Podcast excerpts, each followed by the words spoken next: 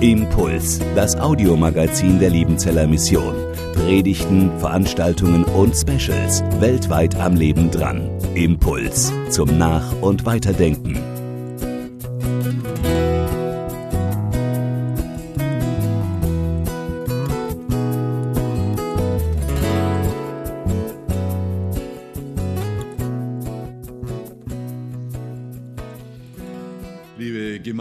Liebe Schwestern und Brüder, wenn wir an diesem Sonntag unsere Schwarzbrotreihe über Gottes Führungen beschließen, dann darf natürlich ein Thema nicht fehlen, nämlich die Führung durch den Heiligen Geist. Dieses Thema ist vermutlich in der Gegenwart das aktuellste Thema im Blick auf die Frage, wie wir Gottes Führen erleben und erfahren können. Der große Erfolg der pfingstkirchlichen und charismatischen Bewegung in den letzten 50, 60 Jahren, der hat das Thema der Geisterfahrung und der Geistesleitung ganz oben auf die Agenda der christlichen Gemeinde gesetzt. Es gibt heute viele Seminare und zwar ganze Ausbildungsstätten, in denen man sich über das übernatürliche Leiten durch den Geist einführen und ausbilden lassen kann. Und deshalb ist nicht mehr als recht und billig, wenn auch wir uns in dieser Schwarzbrotreihe mit diesem Thema der Geistesleitung, der Führung durch den Heiligen Geist, mit dem prophetischen Reden Gottes einmal befassen. In der frühen Christenheit, da gab es vermutlich eine Vielzahl von Propheten, also urchristlichen Propheten. Paulus schreibt zum Beispiel im Epheserbrief, dass die Gemeinde erbaut ist auf dem Grund der Apostel und Propheten. Und damit sind nicht die alttestamentlichen Propheten, die Herrn Jesaja, Jeremia, Ezechiel und wie sie heißen, gemeint, sondern damit sind Propheten der urchristlichen Gemeinde angesprochen. Die Apostel, die hier an erster Stelle stehen, die kennen wir, die können wir aufzählen. Da kennen wir viele mit Namen, von Petrus über Johannes bis hin zu Paulus und viele andere mehr. Interessanterweise, weiß nicht, wie es Ihnen euch geht, bei den Propheten fallen uns nicht so viele Namen ein, weil sie auch deutlich seltener erwähnt werden. Aber in allen sogenannten Ämterlisten, wo so die Aufgaben, die Funktionen der frühen Gemeinde im Neuen Testament aufgelistet werden, da stehen diese Propheten an zweiter Stelle nach den Aposteln und vor allen weiteren Ämtern. Ich lese es jetzt nicht alles vor, nur damit Sie es mal vor Augen haben, wie oft in dies, diese, erstens diese Listen auftauchen, was es in einer Gemeinde für Ämter gibt. Die Apostel, das war die erste Generation, die haben wir heute nicht mehr. Und dann kommt an zweiter Stelle immer die Propheten. Die nachrangigen Stellen, die sind dann in der Reihenfolge unterschiedlich, aber das fällt schon auf im Neuen Testament. Diese Propheten hatten in dieser frühen Gemeinde tatsächlich eine ganz wichtige Funktion. Ihnen wurden Offenbarungen geschenkt, die richtungsweisend waren für die frühe Gemeinde.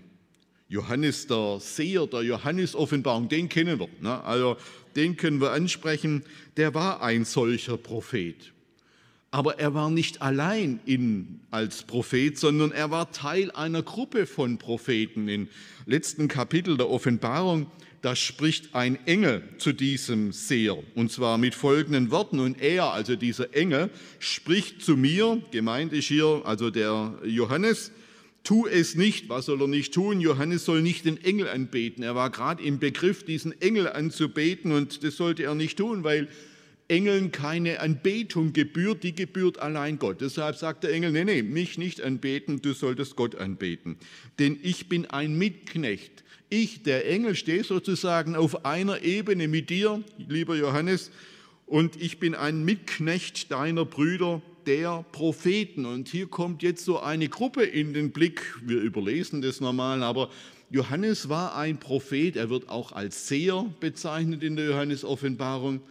Und äh, er war ein Prophet in einer Gruppe von Propheten und derer, die bewahren die Worte dieses Buches, deshalb bete Gott an und nicht mich. Hier ist von dieser Gruppe die Rede, zu der Johannes, wer auch immer er konkret war, äh, zu, wir wissen nicht, war es Johannes der Zebedaide oder ein anderer Johannes, jedenfalls er gehörte zu dieser Gruppe der Propheten, die hier Mitteilungen äh, durch den Heiligen Geist und äh, Offenbarungen bekommen hat.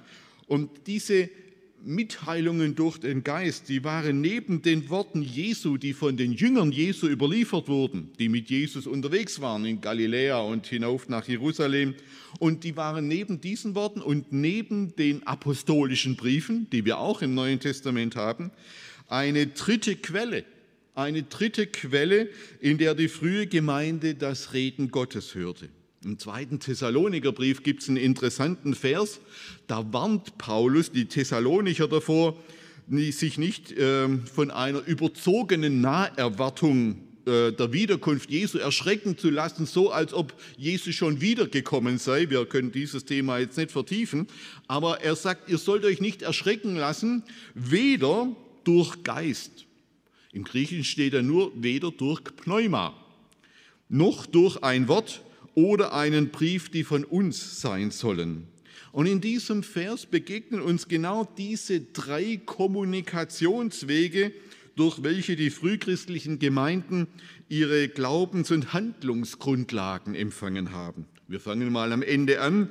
Da waren erstens die apostolischen Briefe mit der verbindlichen Weisung eines berufenen Apostels. Die, der Apostel hat Jesus zum Fundament der Gemeinde eingesetzt. Wir haben es gerade im Epheserbrief gelesen. Die Gemeinde ist erbaut auf dem Fundament der Apostel und Propheten. Diese Briefe haben wir deshalb zu Recht im Neuen Testament, weil die Gemeinde in ihnen die Grundlage oder eine Grundlage ihres Glaubens und Handelns entdeckt hat. Zweitens ging es logisch um die Jesusworte. Die wurden in jener Zeit noch gesammelt. Es gab zur Zeit des zweiten Thessalonikerbriefs, 50er Jahre, noch kein Evangelium. Aber aus diesen Worten wurden dann, entstanden dann die Evangelien, die wir heute kennen. Und schließlich erwähnt Paulus am Anfang seiner Aufzählung noch diesen Begriff Geist, durch Geist. Die Luther-Übersetzung hat daraus Weissagung gemacht und damit liegt sie nicht ganz falsch. Es geht hier um prophetische Worte, die durch diese Propheten, durch den Geist der Gemeinde übermittelt wurde. Und das ist der dritte Kommunikationsweg, und äh, das war ein Amt in jener frühen Gemeinde. Diesen Propheten wurden durch, wurden durch Geist Geheimnisse offenbart. Und Paulus selber war vermutlich nicht nur Apostel, auch wenn er sich immer als solcher ausschließlich benennt, sondern vermutlich war Paulus selbst auch ein solcher Prophet. In seinen Briefen lässt Paulus das immer wieder durchblicken, dass er Offenbarungen, dass er Geheimnisse, da steht im Griechischen das Wort Mysterium, Mysterion, dass er solche Mysterien, solche Geheimnisse offenbart bekam und die kommuniziert er in, den, in seinen Briefen. Wir finden diese Dinge, die Paulus da kommuniziert, weder in den Schriften Israels, weder im Alten Testament noch unter den Worten Jesu. Wir können sie da nicht finden. Wir können diese Inhalte da nicht herleiten. Und deshalb gehören diese besonderen Geheimnisse, zum Beispiel über die endzeitliche Wiederannahme Israels in Römer 11, berühmtes Kapitel, redet Paulus über die endzeitliche Wiederannahme Israels und er sagt, das ist ein Mysterium, das will ich euch nicht vorenthalten. Oder er redet im ersten Korintherbrief über die Verwandlung der Glaubenden zum Zeitpunkt der Wiederkunft Jesu. Alles Inhalte, die wir in diesen Details nirgendwo sonst finden. Und vermutlich war Paulus auch so ein prophetischer, prophetisch begabter Apostel, dem hier Mitteilungen äh, gegeben wurden durch Geist, durch Pneuma. Wir können in der Bibel mindestens drei verschiedene Formen von Prophetie unterscheiden, die zwar alle mit demselben Begriff Prophetia bezeichnet werden, aber hinter denen zum Teil sehr unterschiedliche Phänomene sich verbergen. Das erste ist ein Randphänomen, aber es taucht immer wieder auf. Da gibt es die Prophetie im Sinne einer entpersönlichten Ekstase. Was meint entpersönlichte Ekstase? Propheten geraten in eine Ekstase und verlieren die Fähigkeit, eigene Kontrolle über sich und über ihre Worte zu behalten.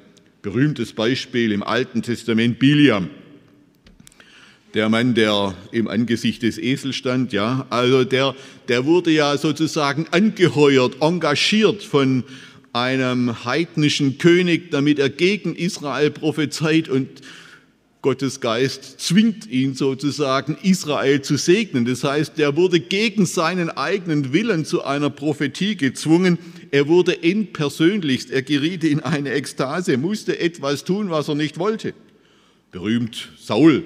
Saul äh, ist auch Saul unter den Propheten, der da in einer Verzückung war mit einer Prophetengruppe und äh, der im Grunde keine Kontrolle mehr über sich selbst hatte. Oder die Baalspropheten auf dem Karmel, auch die waren nicht mehr im Vollbesitz ihrer äh, Selbstkontrolle oder ein neutestamentliches Beispiel in Apostelgeschichte 16 ist von einem Medium die Rede, eine Frau, die hinter Paulus herläuft und sozusagen als ein Medium von bösen Geistern hier Dinge prophezeit. Das waren Propheten, die in ekstatischer Weise willen- und bewusstlose Werkzeuge entweder Gottes oder der Götter waren. Das ist die erste Form. Zweite Form der Prophetie, das kennen wir aus dem Alten und Neuen Testament, ist die Fähigkeit einzelner Persönlichkeiten zur Enthüllung göttlicher Geheimnisse über Vergangenheit, Gegenwart oder Zukunft. Im Alten Testament Ganz berühmt die klassischen Propheten der frühen Zeit von Nathan, der zu David kommt und sagt, Freund, was du gemacht hast, das war nicht in Ordnung, du bist der Mann. Wir kennen Elia, wir kennen Elisa, wir kennen die ganzen Schriftpropheten, Jeremia, Jesaja, Ezechiel und so weiter. Und im Neuen Testament, da haben wir schon über den Seher Johannes gesprochen, da gibt's den Propheten Agabus, über den wir nachher noch reden werden.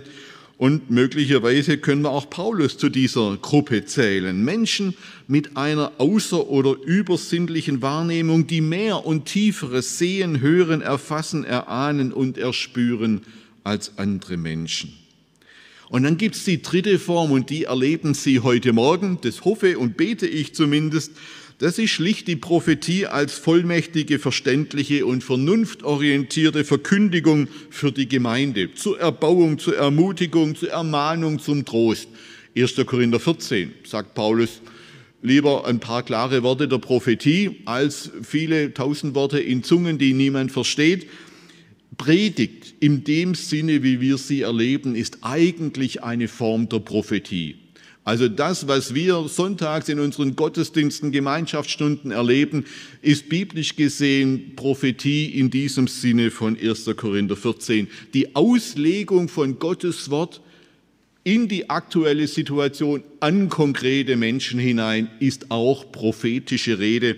Und das sind so die verschiedenen drei, man kann noch Unterkategorien, aber das lassen wir heute Morgen mal weg. Das sind die unterschiedlichen Grundformen der prophetischen Rede. So, es gibt aus meiner Sicht keinen Grund, warum es diese ersten beiden Formen nicht mehr geben sollte. Es handelt sich hier aber um Ausnahmefälle der Prophetie und hier gilt vor dem Hintergrund der schon bei Paulus äh, wieder begegnenden kritischen Wahrnehmung, der, vor allem der Ekstase, in betonter Weise, dass diese Prophetie, jede Prophetie, auch die dritte Form, geprüft werden muss. Immer wieder kommt dieses Thema des Prüfens, dass prophetische Rede kontrolliert, geprüft werden muss. Und dann gibt es auch die Möglichkeit der Ablehnung der prophetischen Rede. Nicht jeder, der vollmundig und äh, mit großer Attitüde auftritt und sagt, der Herr hat zu mir gesprochen, hat immer recht. Es kann durchaus sein, dass er auch nicht recht hat und dass er vielleicht mehr seinem eigenen Geist folgt als dem Heiligen Geist und mehr dem eigenen Wunschdenken nachhängt als den Gedanken Gottes. Und dann muss man prüfen und dann darf man manches auch ablehnen und auch wieder vergessen. Dieses Prüfen, dieses Prüfen ist im Neuen Testament ein entscheidender Schutzmechanismus. Alle geistlichen oder ich kann es allgemeiner formulieren, alle religiösen Erfahrungen brauchen die kritische Distanz einer kritischen Instanz. Und die Gemeinde ist eine kritische Instanz. Sie müssen prüfen, was sagt der Geckle und hat er auch recht oder hat er vielleicht nicht recht. Wer sich und die gemachten Erfahrungen, die es gibt, konkret die erlebten Träume, Visionen oder Prophetien nicht selbstkritisch ansehen kann und ansehen lässt, der muss sich und seine Erfahrungen immer wieder selbst erleiden. Und schlimmer noch, auch andere müssen sie dann erleiden. Es gibt hier dramatische Beispiele, wirklich dramatische Beispiele bis auf diesen Tag, wo Menschen mit großem prophetischen Anspruch sich selbst, ihre ganze Familie oder sogar eine ganze Gemeinde ins Unglück gestürzt haben, weil sie sich der kritischen Korrektur verweigert haben. Und das ist immer dann der Fall, wenn solche Prophetien zu einer manipulativen Größe für andere gemacht werden und die geistlich Erfahrenen aus diesen Erfahrungen nicht mehr hinterfragbare Machtansprüche ableiten oder solche Erfahrungen zum Ausweis des wahren Christseins machen. Nur wenn du solche Erfahrungen wie ich gemacht hast, bist du ein richtiger Christ. Nein, das ist falsch. Wir müssen umgekehrt aber auch vorsichtig sein, solche Erfahrungen in den Bereich des Psychologischen, des Irrationalen oder gar des Pathologischen, das heißt des Krankhaften zu schieben. Auch damit würden wir der Sache nicht gerecht werden, weil aus biblischer Sicht Gott und sein Geist tatsächlich nicht selten diesen Weg der Selbstmitteilung beschritten hat. Und deshalb gilt bis auf diesen Tag 1. Thessaloniker 5.19, hinhören und prüfen, auslegen und das Gute behalten, wie das damals funktioniert hat, will ich, zum Beispiel, will ich jetzt an einer Geschichte erläutern aus der Apostelgeschichte. Worum geht es bei dieser Geschichte aus der Apostelgeschichte? Paulus ist mit seinen Begleitern auf dem Weg nach Jerusalem. Er ist auf der Rückreise der dritten Missionsreise. Die, die letzte Woche Prüfung hatten, die wussten das 1a, wie die dritte Missionsreise verläuft. Also er musste dort seine Kollekte abbringen, die er in Griechenland, in Mazedonien, Achaia und in Kleinasien gesammelt hatte und sie nach Jerusalem bringen. Er möchte dort auch die äh, Jerusalemer Urgemeinde besuchen und dort das Geld abliefern, aber das war ihm klar, die Sache könnte schwierig werden. In Jerusalem waren nicht alle richtig gut auf ihn zu sprechen, weil er, der ehemalige Oberpharisäer und Christenverfolger, äh, aus ihrer Sicht vom rechten jüdischen Glauben abgefallen war und Christ geworden war. Und auch in der Urgemeinde gab es nicht wenige, die not amused waren, dass Paulus eine beschneidungsfreie, das heißt torafreie Heidenmission propagiert hat. Da gab es nicht wenige, die ihn am liebsten an Ort und Stelle gesteinigt hätten. Und das ist jetzt der Hintergrund der folgenden Szene. Paulus und seine Begleiter sind auf dem Weg nach Jerusalem und sie machen Zwischenstation in Caesarea am Mittelmeer. Also wenn man nach Jerusalem will, kommt man da äh, in Caesarea vorbei und dann geht es hinauf 900 Meter nach Jerusalem. Und dann heißt es hier in Apostelgeschichte 21, Vers 10 bis 14 folgendermaßen. Und als wir, interessant, ja, auch das war Teil der Prüfung, die sogenannten Wir-Berichte, in der Apostelgeschichte gibt es Wir-Berichte, das heißt, da spricht äh, Lukas, der Schreiber der Apostelgeschichte, der war dabei. Der sagt, ich war da dabei. Deshalb wir, Paulus und ich und vielleicht noch einige Leute mehr. Und als wir mehrere Tage da blieben, kam ein Prophet mit Namen Agabus aus Judäa herab. Und als er zu uns kam, nahm er den Gürtel des Paulus und band sich die Füße und Hände und sprach, das sagt der Heilige Geist. Der Mann, den Mann, dem dieser Gürtel gehört, werden die Juden in Jerusalem so binden und überantworten in die Hände der Heiden. Als wir aber das hörten, baten wir, also Lukas und Co., die aus dem Ort, ähm, dass er nicht hinauf nach Jerusalem zöge. Paulus aber antwortete, was macht ihr, dass ihr weint und brecht mir mein Herz? Denn ich bin bereit, nicht allein mich binden zu lassen, sondern auch zu sterben in Jerusalem für den Namen des Herrn Jesus. Da er sich aber nicht überreden ließ, schwiegen wir und sprachen, des Herrn Wille geschehe. Das ist eine interessante Szene. Da kommt ein christlicher Prophet namens Agabus, durch den der Heilige Geist spricht. Dieser Agabus vollzieht eine sogenannte Zeichenhandlung, das kennen wir aus dem Alten Testament. Viele Propheten übten solche Zeichenhandlungen, um symbolisch ihre Botschaft dann zu dokumentieren und zu unterstreichen. Ähm, der Heilige Geist, der spricht hier durch den Propheten Agabus. Und das ist völlig unbestritten. Es gibt auch niemanden, der das anzweifelt. Und die Prophetie des Agabus ist im Nachhinein betrachtet, wir sind ja in der Situation, dass wir rückblickend das angucken können, sie ist wahr, sie ist richtig, sie ist korrekt. Der Geist hat durch ihn gesprochen. So, und jetzt kommt die Interpretation dieser Botschaft. Und damit stehen wir schon mal an einem sehr interessanten Punkt. Auch das Reden des Geistes muss interpretiert, muss ausgelegt werden. Wenn der Geist redet, ist nicht von vornherein alles klar. Wir denken ja, wenn der Geist redet, dann ist alles Paletti, alles klar. Nein, ist es nicht. Die Begleiter des Paulus und die Gemeindeglieder in Caesarea, die legen diese Propheten, prophetischen Worte des Agabus in folgendem Stil aus. Paulus, wenn der Geist so redet, wie der Agabus es gerade gesagt hat, dann geh nicht hinauf nach Jerusalem. Warum? Ja klar, weil du sonst gefangen genommen, schlimmer noch, vielleicht gefoltert wirst und am Ende bringen sie dich vielleicht sogar um. Geh nicht hinauf, weil dort Gewalt und Leid auf dich wartet, weil dein Leben in Gefahr ist. Geh nicht hinauf nach Jerusalem, weil dann deine Missionsarbeit als Apostel ans Ende kommen könnte, weil du dann kein Zeuge mehr für Jesus sein könntest. Was, wir, was wird dann aus den Gemeinden, die du gegründet hast? Was wird dann aus deinem Rombesuch? Da wolltest du ja hin, da willst du ja noch hin, da warst du noch nicht. Was wird dann aus deiner Spanienmission, wo du noch hin willst? Paulus, was wird dann aus Gottes Heilsgeschichte? Dann geht doch alles den Bach runter. Wenn du dort hinaufgehst, wenn das passiert, was der Heilige Geist hier angekündigt hat, dann geht alles schief. Dann ist alles verloren. Das Reden und die Führung des Geistes sind, und ich kann das verstehen. Ich kann die Begleiter, ich kann den Lukas, ich kann die Gemeindeglieder in Caesarea verstehen. Ein Prophet kommt, der Geist redet, die Botschaft völlig klar, Paulus, geh wohin du willst, aber nicht nach Jerusalem.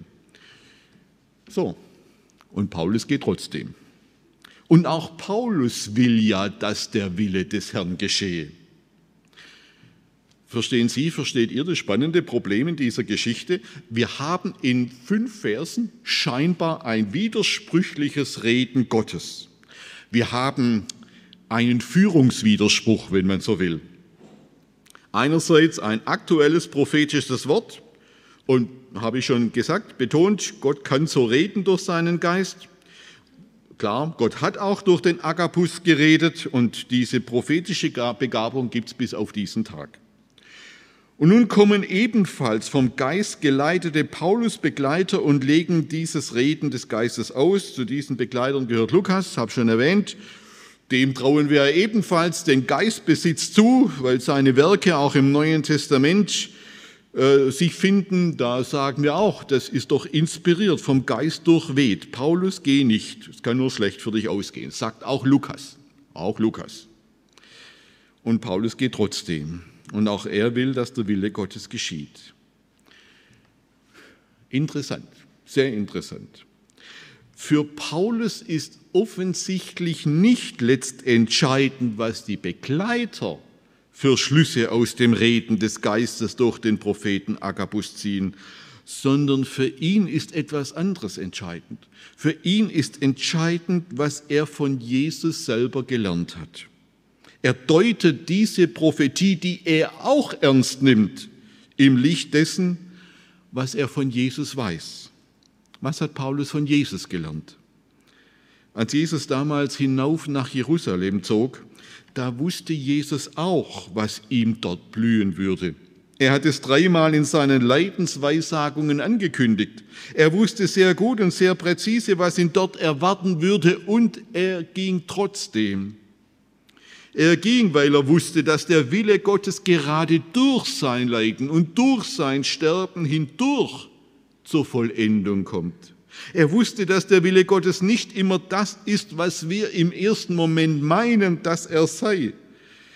Der Wille Gottes ist nicht immer das Vermeiden von Schwierigkeiten, das Vermeiden von Leid, das Vermeiden von Verfolgung und Not und das, was wir rational betrachtet jetzt im Moment als das Allersinnvollste betrachten. Das haben wir in den letzten Schwarzbrotpredigten auch von Hartmut Schmid, Tobias Schuckert und Johannes Luitle gelernt in ihrer Auslegung vom Psalm 23, von den Klageliedern Jeremias oder von Johannes 21, wo dem Petrus die Hände gebunden werden und er einen Weg gehen soll, den er sich nicht ausgesucht hat. Paulus hört sich das Reden des Geistes durch den Propheten Agabus an. Er zweifelt auch überhaupt nicht dran, dass der Geist durch Agabus gesprochen hat. Aber das, was er am Vorbild Jesu gesehen hat und das, was er von den Worten Jesu wusste und was er bei seiner Berufung durch den auferstandenen Jesus Christus gelernt hat, das alles bringt ihn zu einer anderen Sicht des, Willen Gottes, des Willens Gottes, als es bei Lukas und den Freunden der Caesarea-Gemeinde der Fall war. Hat der Geist hier falsch gesprochen? Nein, hat er nicht.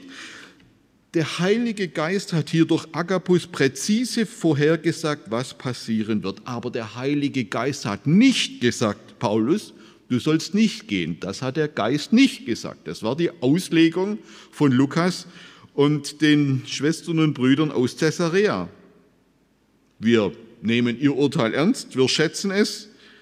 Paulus hat es wahrscheinlich auch geschätzt, aber er ist ihnen nicht gefolgt. Was will ich jetzt damit sagen? Wenn wir nach dem Willen Gottes und seiner Führung fragen, dann sollten wir nicht meinen, dass ein prophetisches Wort für unser individuelles Leben die Dinge immer einfacher macht. Wir denken ja, wenn jetzt Gott direkt mir einen Zettel schickt oder eine Botschaft, dann wird alles einfach, dann habe ich nicht diese riesigen Schwierigkeiten, soll ich links rum, soll ich rechts rum, was soll ich jetzt machen? Nein, es wird nicht einfacher, überhaupt nicht einfacher. Es wird nicht alle Probleme lösen und keine Abkürzung, wenn es darum geht, den Willen Gottes für unser Leben zu finden. An dieser Stelle merken wir etwas anderes. An dieser Stelle merken wir, wie viel geistliche Reife, wie viel, ich sage es mal schlicht, Bibelwissen, Schriftkenntnis und wie viel Weisheit es braucht, um das Reden des Geistes hier recht hören zu können. Was Paulus in die Lage versetzt hat, in dieser Situation das Reden Gottes und seine Führung richtig zu verstehen, war ein ganz großes Paket, das wie eine Art Zusammenfassung unserer Schwarzbrotreihe ist. Paulus war klar, dass es bei seinem Weg nach Jerusalem nicht nur um sein individuelles Glück und Wohlergehen geht. Er wusste, dass er Teil einer großen Geschichte ist, dass sein Weg ein Teil des Weges ist, den Gott mit seiner Gemeinde geht. Es geht bei den Führungen Gottes niemals nur um ein Ich, sondern es geht immer um ein Wir.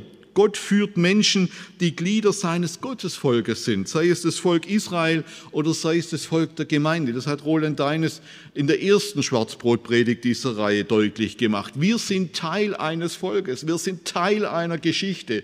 Nicht nur ich, es geht immer um ein Wir. Der große Wille Gottes für seine große Heilsgeschichte und sein kleiner Wille für mein kleines Leben stehen nie im Widerspruch weil wir ein Teil seiner Geschichte sind.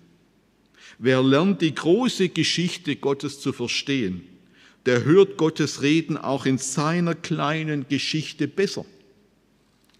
Gott führt uns durch die Heilige Schrift und durch das Vorbild Jesu, auch durch die Vorbilder, die wir im Alten und Neuen Testament präsentiert bekommen. Und beim Vorbild Jesu geht es im Neuen Testament nicht um seine Ehelosigkeit oder seine Armut. Es wird nie herangezogen für die Gemeinde als Vorbild. Das kann sein, aber es muss nicht sein. Aber es geht immer. Beim Vorbild Jesu geht es immer um seine Demut, um seine Opfer und Leidensbereitschaft. Es geht darum, dass Jesus seinen Nächsten höher geachtet hat als sich selbst. Paulus kannte die Heilige Schrift und er kannte den Weg Jesu und er hat diese Dinge mit seiner Lebenserfahrung verbunden. Und das ist Weisheit, über die Dave Jasitz gepredigt hat, über die Sprüche. Und Paulus wusste, dass das Führen Gottes nicht nur ein Führen über die Höhen eines glücklichen Lebens ist, sondern dass Gottes Wege auch durch das Tal des Todesschattens führen kann, Psalm 23. Und ob ich schon wanderte im Tal des Todesschattens, Hartmut Schmid hat uns das ausgelegt, dass es auch in den Katastrophen eines Lebens und eines Volkes nicht endet. Das hat Tobias Schuckert an den Klageliedern äh, deutlich gemacht, dass es nicht gar aus ist mit uns, weil Gott auch durch die Katastrophen weitermacht und weiterführt. Und dass Gottes Führen manchmal mit gebundenen Händen geschieht, wie am Ende des Petrus, der von Gott ins Martyrium geführt wird, Und das hat uns Johannes Lügle ausgelegt. Ich möchte schließen mit einem berühmten Zitat von Dietrich Bonhoeffer. Ich habe es schon mal zitiert und es ist für mich wirklich eine theologische Wegmarkierung. Wenn wir das verstanden haben, dann haben wir die Hälfte unseres Theologiestudiums bewältigt. Aber man braucht Jahre, vielleicht ein Leben, um das zu verstehen, was Bonhoeffer hier in seinem Buch vom gemeinsamen Leben schreibt. Er schreibt, die fortlaufende Lesung biblischer Bücher zwingt jeden, der hören will, sich dorthin zu begeben, sich dort finden zu lassen, wo Gott zum Heil der Menschen ein für allemal gehandelt hat. Wir bekommen Teil an dem, was einst zu unserem Heil geschah. Wir ziehen mit durch das Rote Meer, durch die Wüste, über den Jordan ins gelobte Land. Wir fallen mit Israel in Zweifel und Unglauben und erfahren durch Strafe und Buße wieder Gottes Hilfe und Treue. Und das alles ist nicht Träumerei, sondern heilige göttliche Wirklichkeit. Wir werden aus unserer eigenen Existenz herausgerissen und mitten hineinversetzt in die heilige Geschichte Gottes auf Erden. Dort, dort hat Gott an uns gehandelt und dort handelt er noch heute an uns, an unseren Nöten und unseren Sünden durch Zorn und Gnade. Nicht, dass Gott der Zuschauer und Teilnehmer unseres heutigen Lebens ist, sondern dass wir die andächtigen Zuhörer und Teilnehmer an Gottes Handeln in der heiligen Geschichte, an der Geschichte des Christus auf Erden sind, ist wichtig. Und nur sofern wir dort dabei sind, ist Gott auch heute bei uns. Einige, eine völlige Umkehrung tritt hier ein. Nicht in unserem Leben muss sich Gottes Hilfe und Gegenwart erst noch erweisen, sondern im Leben Jesu Christi hat sich Gottes Gegenwart und Hilfe für uns erwiesen. Es ist in der Tat wichtiger für uns zu wissen, was Gott an Israel, was er an seinem Sohn Jesus Christus tat, als zu erforschen, was Gott heute mit mir vorhat. Bin mir nicht sicher, ob wir schon alle verstanden haben, was Dietrich, was Dietrich Bonhoeffer hier uns mitteilen will. Was heißt das für, das für die Frage nach dem Führen Gottes? Gott spricht in aller Regel nicht so in mein Leben hinein, dass mir sein Geist an jeder Weggabelung des Lebens wie bei einem Navigationsgerät im Auto eine Ansage macht. Rechts abbiegen, links abbiegen, am Kreisverkehr die dritte Ausfahrt nehmen und so weiter, sondern Gott lädt mich ein, trete in meine Geschichte ein, zieh mit meinem Volk aus Ägypten aus, zieh mit meinem Volk durch die Wüste, geh mit König David in den Krieg hinein und dann wandere mit Jesus und seinen Jüngern über die Höhen Galiläas und zieh mit ihm hinauf nach Jerusalem. Geh mit Paulus auf Missionsreise. Und indem wir in die biblische Geschichte eintreten, Dazu sollten wir sie kennen, dazu sollten wir sie lesen. Erfahre ich die Führung Gottes, erfahre ich das Leiten des Heiligen Geistes. Das ist zugegebenermaßen deutlich unpraktischer als die Vorstellung einer Navi-Ansage des Heiligen Geistes, aber es gibt nichts Tröstlicheres, nichts Kräftigeres, nichts Hoffnungsvolleres, als zu begreifen, dass ich mit meinem Leben eingebunden bin in Gottes große Geschichte. Nichts Tröstlicheres, nichts Kräftigeres und nichts Hoffnungsvolleres. Ich bin Teil seiner Geschichte. Deshalb ist es in der Tat wichtiger für uns zu wissen, was Gott an Israel, was er an seinem Sohn Jesus Christus tat, als zu erforschen, was Gott mit mir heute vorhat. Amen. Impuls ist eine Produktion der Liebenzeller Mission. Haben Sie Fragen? Würden Sie gerne mehr wissen? Ausführliche Informationen und Kontaktadressen finden Sie im Internet unter www.liebenzell.org. Die Liebenzeller Mission produziert ebenfalls das Fernsehmagazin Weltweit am Leben dran. Informationen zur Sendung und zum Empfang gibt es unter www.weltweit-magazin.de.